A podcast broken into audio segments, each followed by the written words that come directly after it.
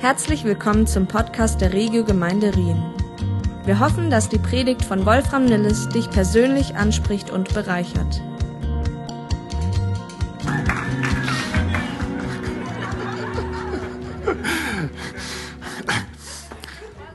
Dir danken jetzt oder fragen euch, wieso steht er da und grinst so in die Kamera rein?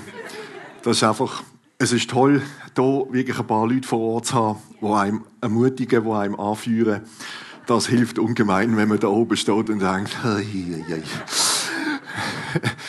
Franzi, vielen Dank für deine Worte. Eigentlich kann ich mich entspannt zurücklehnen, weil ich dachte, preach it, okay? Für mich ist die Sache gelaufen. Gut, war wohl nicht so. Hm? Herzlich willkommen zum heutigen Gottesdienst auch von meiner Seite. Ich bin ja, froh und dankbar. Und es ist ein spezieller Moment, dass man wieder hier stehen darf, dass man Leute vor Ort hat, die einem auch zuhören und hoffentlich nicht wegnicken. Und, äh, aber es gibt auch ein direktes Feedback als nur in der Kamera rein. Wir sind ja mitten in der Serie von Daniel und haben schon einiges gehört vom Wolf in der Predigten, was der Daniel ist, wer er ist, was er gemacht hat, was er erlebt hat, was Gott alles mit Daniel ähm, bereits vollzogen hat. Wir sind mit drin in dieser Serie. Ich tue nicht einfach fortsetzen. Ich bleibe im Moment wie stehen und ich lege den Fokus auf den Daniel selber. Und zwar ähm, einfach auch in Bezug, was können wir von Daniel mitnehmen? Was können wir ganz praktisch von Daniel lernen? In Bezug auf unseren Glauben, in Bezug auf Entscheidungen, auf Umstände, auf den Mut und warum, dass der Daniel auch so ein aktiver Mensch war. Und ich glaube, das passt auch in die heutige Zeit, wo wir gerade alle miteinander drinnen stehen. Es ist ja nicht immer gerade einfach für die Einzelnen oder für uns. Wir sehen es hier schon nur als Gemeinde, was es alles mit sich bringt. Mein Leitvers, den ich habe heute, ist allerdings nicht aus dem Daniel, sondern der kommt vorher, das ist aus Jesaja. Und zwar Jesaja 40, 28 bis 31. Begreift ihr denn nicht? Oder habt ihr es nie gehört? Der Herr ist der ewige Gott. Er ist der Schöpfer der Erde. Auch die entferntesten Länder hat er gemacht. Er wird weder müde noch kraftlos. Seine Weisheit ist unendlich tief. Den Erschöpften gibt er neue Kraft und die Schwachen macht er stark. Selbst junge Menschen und das hätte heute werden müde und werden kraftlos. Starke Männer stolpern und brechen zusammen. Auch dir. Aber alle, die ihre Hoffnung auf den Herrn setzen, bekommen neue Kraft. Sie sind wie Adler, denen mächtige Schwingen wachsen. Sie gehen und werden nicht müde. Sie laufen und sind nicht erschöpft. Der Vers habe ich schon x-mal gelesen und er bleibt immer wieder haften bei mir, weil er einfach in so viele Situationen von meinem, von unserem Leben drin passt. Und ich finde, wenn man das ein bisschen projiziert auf den Daniel, hat es viele Parallelitäten. Gottes Sorge um die Niedrigen und Verachteten, die Armen und Bedürftigen, die, die Durst haben, die Hungernden, Junge und Schwache, die lässt nie nach. Gott sorgt sich um die Menschen. Das zeigt der Vers. Das gilt aber genauso noch für unsere heutige Zeit. Das hat sich nicht geändert. Auch gerade in dieser aktuellen Situation passt der Abschnitt sehr gut rein. Im Umgang mit Menschen, die von den Anforderungen vom Leben miet sind, oder wenn uns einfach die Umstände erdrücken, wenn wir aufgeben wollen, wenn wir miet sind, wenn uns die Umstände einfach ja, die volle Last trifft, trösten uns Gottes Verheißungen und Zusagen. Wir dürfen auf Gott warten und ihm vertrauen. Und denken immer wieder ein bisschen auch an Daniel, was er erlebt hat, erlebt hat wie es ihm gegangen ist. Das Warten und Vertrauen. Ich habe das bewusst hier in meinem Skript fett gedruckt. Warten und Vertrauen. Die richtigen Entscheidungen zu treffen, haben oft mit Warten und Vertrauen zu tun. Es geht nicht um die kleinen Entscheidungen. Soll ich jetzt Zähne putzen? Soll ich sie nicht putzen? Hm? Die wissen, was ich meine. Warten heißt nicht zwangsläufig passiv sein und einfach gar nichts tun. Gebet, eine Situation überdenken, abwägen, in Varianten denken, andere Meinungen einholen und so weiter. Das ist auch Warten, aber es ist ein aktives Warten. Du fragst dich jetzt vielleicht, schön, was hat jetzt das mit Daniel grundsätzlich zu tun oder gar mit mir zu tun, mit meinem Leben, mit meinen Umständen, mit meiner ganzen Situation? Einiges. Darum habe ich den Titel der Predigt genannt, Du bist am Zug. Also du bist nicht im Zug, sondern du bist am Zug. Ein Unterschied. Warum habe ich es so genannt? Ich habe ein bisschen ein Schachspiel äh, zur Hilfe genommen. Das finde ich toll, weil selber kann ich nicht Schach spielen. Aber ich weiß, wie die Figuren ziehen, wie man sie zieht. Ich weiß, welches die stärkste Figur ist. Wisst ihr das? Es ist Dame. Und man kann es ein bisschen visuell brauchen dazu. Der Unterschied allerdings zum Schach, wo dann gleich nicht ganz verhebt ist, dass du, dass ich keine Marionette bin. Ich und du, wir sind kein Opfer von den Umständen, wo du nicht kontrollieren kannst. Vielmehr bist du für dein Leben verantwortlich. Niemand anders kann diesen Zug machen, wenn du an der Reihe bist. Das haben wir auch bei Daniel gesehen. Du kannst dir allerlei Hilfestellungen holen, was auch übrigens gut ist und auch weise ist. Das kann hilfreich sein. Ratschläge, Vorschläge, Tipps, Coaching, Mentoring, all das, das sind gute Sachen. Sich ein Bild machen, von Gott, von Gott hören, was ist dran. Aber der Entscheid, da musst du fällen. Du bist am Zug. Irgendwann musst du entscheiden, mache ich den Schritt, mache ich den Schritt nicht. Ich muss jetzt immer schauen, ich bin eigentlich ein Bewegungsmensch, dass ich da nicht zu viel aus der Kamera dann rauslaufe. Bei jeder Entscheidungsmöglichkeit bist du am Ziehen. Es ist ein bisschen wie beim Schach, darum hole ich das wieder. Schach ist ein strategisches Spiel, es ist vorausschauend. Man denkt nicht nur bis an die Nasenspitze, sondern ein, zwei, drei, vier Schritte weiter, möglichst noch mehr, wenn es geht. Man muss Züge gedanklich durchspielen, die eigenen, die vom im Schach nennt man es Gegner, nicht Mitbewerber, das ist ein Unterschied, hm? und so weiter. Aber im Gegensatz zu Schach sind wir selber nicht limitiert. Weil wir sind nicht gebunden an die einzelnen Züge. Wie darf ich laufen? Wie darf ich ziehen? Oder in der Art, wie wir uns bewegen. Nein, wir haben immer einen 360 Grad Blickwinkel und eine Möglichkeit. Es ist nur so, ich rede hier von mir selber, dass die meisten von uns meistens nur einen Bruchteil von diesen Möglichkeiten sehen, wo wir wirklich haben.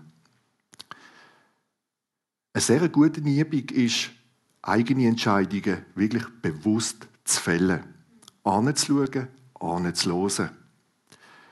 Je mehr du dir bewusst bist, wie viele Entscheidungsmöglichkeiten dass du wirklich hast, desto tatkräftiger wirst. Du wirst eine Gelegenheit ergreifen, du wirst die Zug machen. Du wirst nicht irgendeinen Zug machen, sondern du wirst die Zug machen, weil du einen Entscheid gefällt hast. Das ist etwas, was du sofort schieben kannst. Also nicht gerade jetzt, aber später. Ich habe ein paar Gedankenstöße, habe ich Anstöße mitgebracht. Das sind zum Teil ganz praktische, banale Sachen manchmal. Womit fülle ich mein Hirn? Mit was tue ich mich auseinandersetzen den ganzen Tag? Was für Gedanken wälze ich? Tue? Was mache ich für meinen Körper? Trage ich Sorge? Treibe ich ein bisschen Sport? Übertreibe ich es? Kenne ich aus eigener Erfahrung wenn man es übertreibt.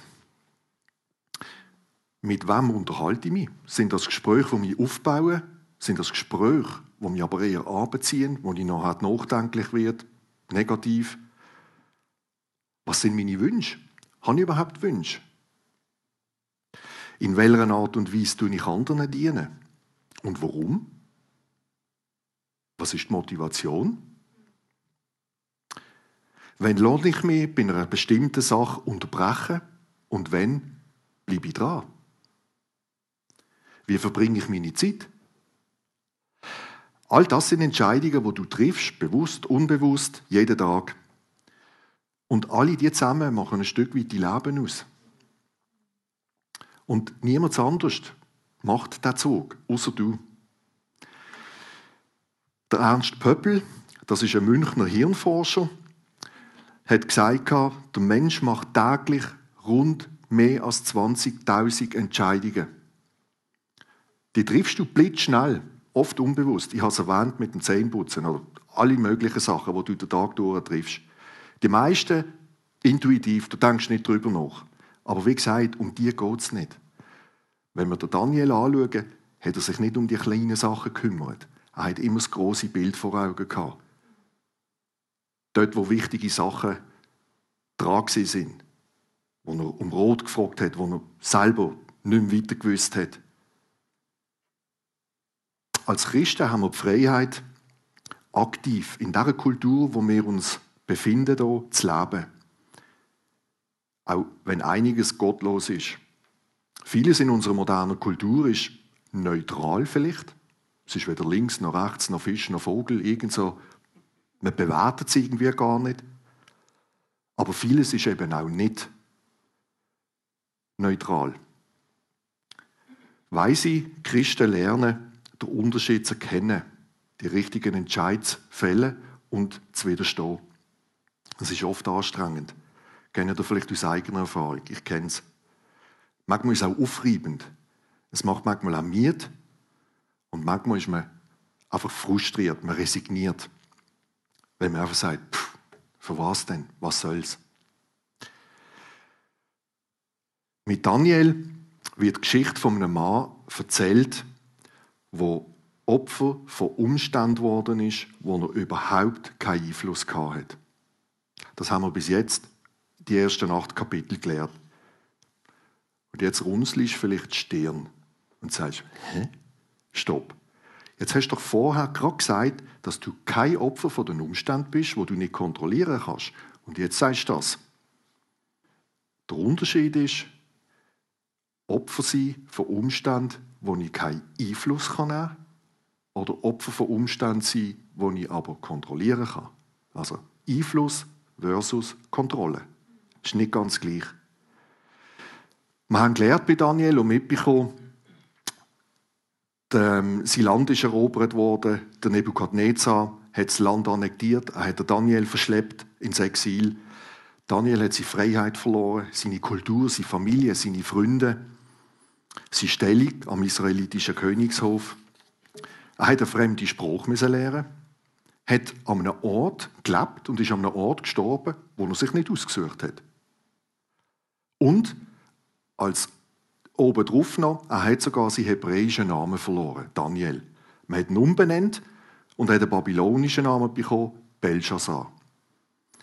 Und wenn man Daniel-Geschichte liest, wie Gott da drinnen wirkt, wie er auch vorausgesagt hat, wie er wird richten über die Königreich, ist es ja schon ein bisschen Ironie, wie Gott da manchmal, un, also nicht unbewusst, aber für uns unbewusst, sein Humor mit drin bringt. Daniel heißt ja, der Herr wird richten. Und Gott hat das auch gemacht. Ich bin überzeugt, oder mehr oder weniger, nein, ich weiß es von mir. Wenn ich an der Stelle von Daniel gesehen wäre, ich habe anders reagiert als der Daniel. 100 Prozent. Ich habe mich bemitleidet. Das kann ich. Ich habe mit der Situation gehadert. Das kann ich auch. Sehr gut. Ich habe gemotzt. Das kann ich noch viel besser. Und mein Unglücklichsein, meine Frustriertheit, die hätte ich auf all die Umstände geschoben, wo ich dort drinnen gesehen war. Weil wenn der andere nicht gesehen war, würde es mir ja gut gehen. Ich hatte ja keine Probleme. Aber warum hätte er mein Land müssen einnehmen? Dann hätte er mich noch umbenannt. Geht ja gar nicht. Ich armer Kerl. Also ich hatte so richtig im Selbstmitleid badet. Das habe ich auch schon gut können. Meine Frau hilft mir dann einmal wieder aus dem Selbstmitleid rauszukommen. Die hat dann einmal die treffenden Worte. Die sind nicht immer so toll, aber sie hat recht. Also, aber bereits im Vers 8 vom ersten Kapitel, wie man so heute so schön neudeutsch sagt, hat es einen Change gegeben. Und zwar, der Daniel hat die Initiativen ergriffen. Er hat gesagt, oder dort wir lesen, Daniel war fest entschlossen, kein Essen und Trinken von der Tafel des Königs anzurühren, um nicht unrein zu werden. Wir wissen nicht genau, wie er zu dem Schluss gekommen ist. Das ist nicht ein Wort, das er direkt von Gott gekriegt hat, aber es ist ein starker Ausdruck für seinen Entscheid mit seinen Freunden dort. Er hat den Zug gemacht. Er hat darüber nachgedacht, was ihn am meisten bedeutet hat. Und das ist gesehen, er hat seinem Gott dienen. Er hat ihn ehren. Er hat nicht wollen, dass er da so wischiwaschi Entscheidungen fällt. Aber er hat abgewogen, er hat mit ganz realistischen Hindernissen gerechnet, er hat sich in die Lage hineinversetzt von den anderen, hat eine Lösung gefunden, hat einen Plan aufgestellt und hat gehandelt. Der Ausgang hat er aber zu dem Zeitpunkt nicht gewusst, ob Gott denn wirklich eingreift. Ob das so, wie er das vorgestellt hat oder wenn er sich das auch erbetet hat, eintrifft. Das braucht Mut. Und Daniel hat noch vielmals Mut gebraucht. Das haben wir auch schon gehört und werden wir auch noch hören.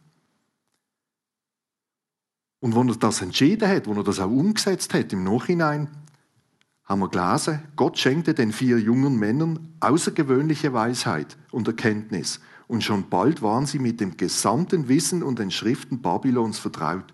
Daniel konnte außerdem Visionen und Träume jeder Art deuten. Also Gott hat ihn gebraucht und die, seine Freunde. Und ich glaube, das Zusammenspiel zwischen Glauben, Vertrauen und auch Mut haben, das belohnt Gott. Man darf das nicht fokussieren, dass es immer in einem Ausmaß stattfindet.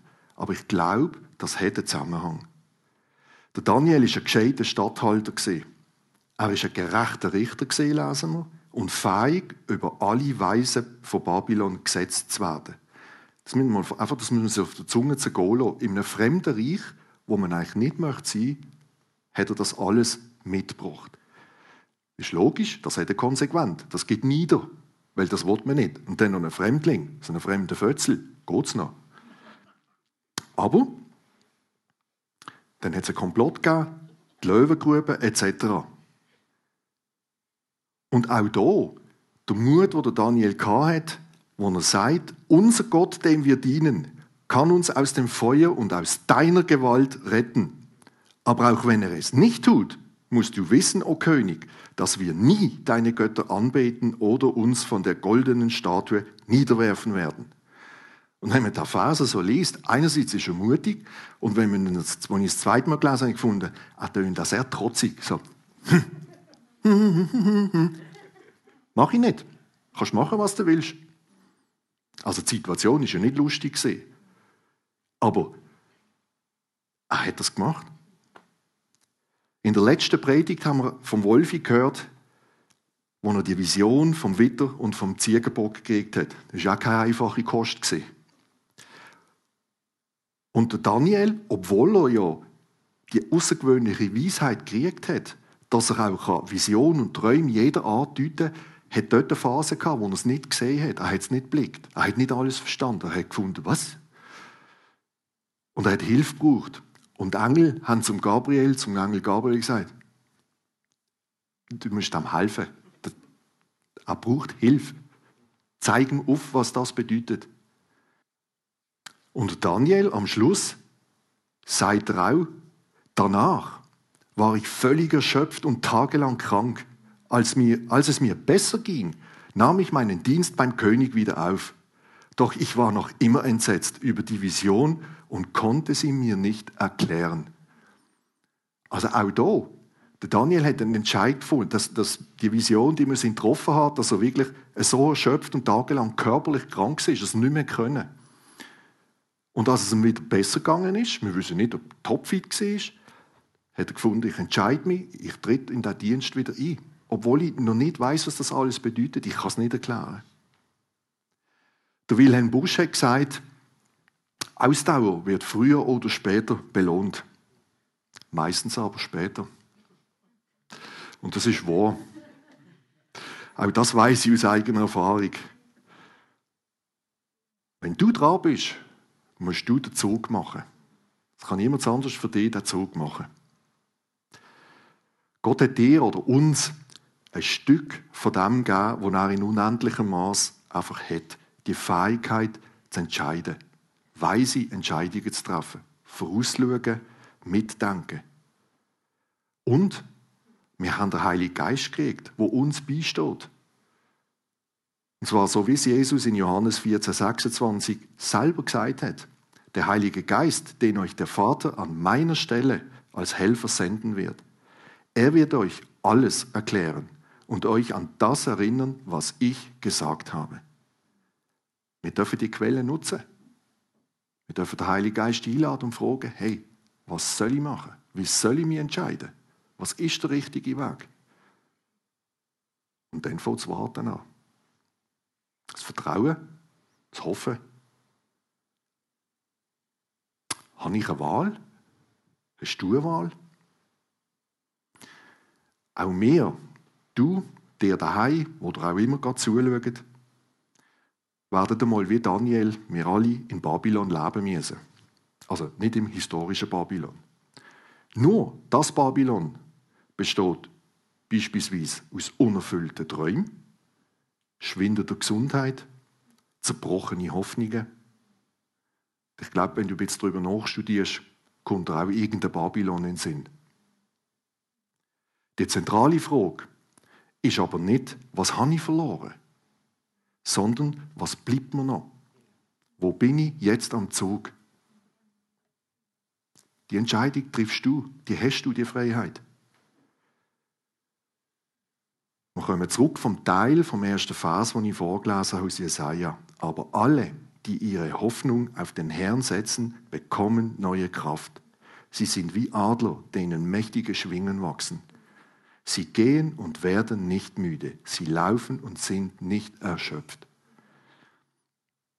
Das hat nichts damit zu tun, dass du noch wie ein Duracell-Häschen in der Gegend rumsäckelst.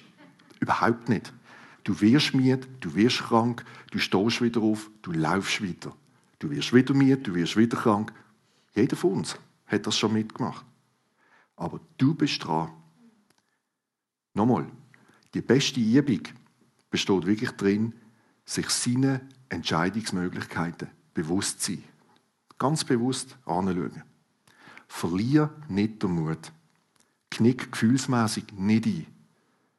Mach etwas. Selbst wenn es eine Situation ist, wo du nicht genau weißt, was. Aber wird aktiv. Wie gesagt, nicht du erzähl hast durch Gegensätteln oder wie ein kopfloses Huhn. Aber wenn du aktiv wirst, hilft dir das dabei, dich auch nicht hilflos zu fühlen. Sinnbildlich, denke ich, erleben wir es in der aktuellen Situation mit dem Gastrobetrieb. Gastrobetriebe müssen zumachen, die ums Überleben kämpfen, suchen nach Alternativen, haben das ganze letzte Jahr nach Alternativen gesucht. Mit Takeaway, vielleicht mit anderen Art von Möglichkeiten. Und immer in den Interviews, wenn man gefragt worden ist, oder die Gastrobetriebe sind offen, ja, aber rentiert denn das, was du hier machst? Die meisten haben gesagt, nein. Aber es gibt mir ein Gefühl, dass ich gebraucht wird, dass ich etwas machen kann. Und wenn es nur das ist, es ist vielleicht ein Nullsummenspiel oder sogar ein Verlust, aber dürfen weiterhin für Gäste dort sein, wenigstens etwas machen und nicht einfach tatenlos zuschauen. Das ist damit auch gemeint. Vor einigen Jahren, wo der Michael Eaton einmal bei uns predigt hat um das Thema, es ist unter anderem auch um Entscheidungen gegangen, oder das Thema war, wenn höre ich denn Gott? Wie höre ich Gott? Oder wenn sagt mir Gott, dass ich jetzt den Schritt machen soll? Dass ich sicher bin. Wenn habe ich die Sicherheit? Und ich mag mich erinnern, wenn er, wenn er so da gestanden ist und gelächelt hat und gesagt hat, so ganz sicher wirst du wahrscheinlich nicht immer sein. Aber Gott hat dir einen Verstand gegeben. Du darfst den ersten Schritt machen. Wird aktiv. Aber versuch nicht, Gott zu überholen. Und das ist mir irgendwie hängen geblieben. Wir sind keine Marionetten. Aber in dem Kontakt bleiben mit Gott, den Heiligen Geist einladen und sagen, also ich mache jetzt den ersten Schritt, aber korrigiere mich, wenn's, wenn ich in die falsche Richtung hineinlaufe. Der Wolfi hat in der letzten Predigt auch erwähnt, Gott nimmt nicht jedes Leid von uns weg. Das ist eigentlich ein Satz, den du nicht willst hören. Das ist nicht prickelnd. Aber es ist eine Tatsache. Es, Leid ist ja ein großes Wort, aber Es kann sein, dass es eine Einschränkung ist oder eine Beeinträchtigung, was auch immer.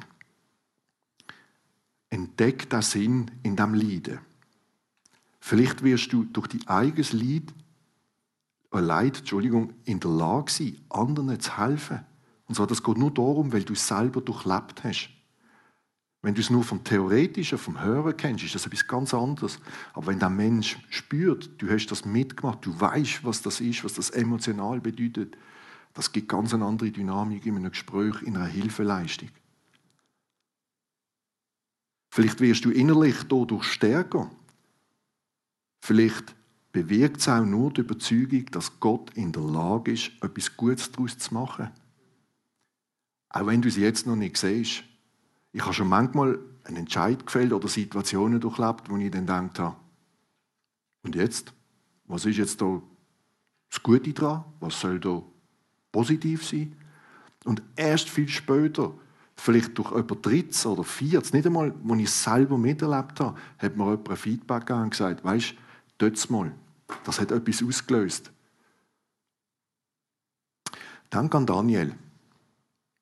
Wenn du dir vornimmst, Gott in allem zu ehren, wird er in deinem Leben auf eine Art und Weise handeln, wie du dir nicht vorstellen kannst. Das glaube ich, da bin ich überzeugt. Es wird aber nicht immer so sein, wie ich mir das vielleicht vorstelle. Wir lesen auch in der Bibel, unsere Pläne sind nicht Gottes Plan.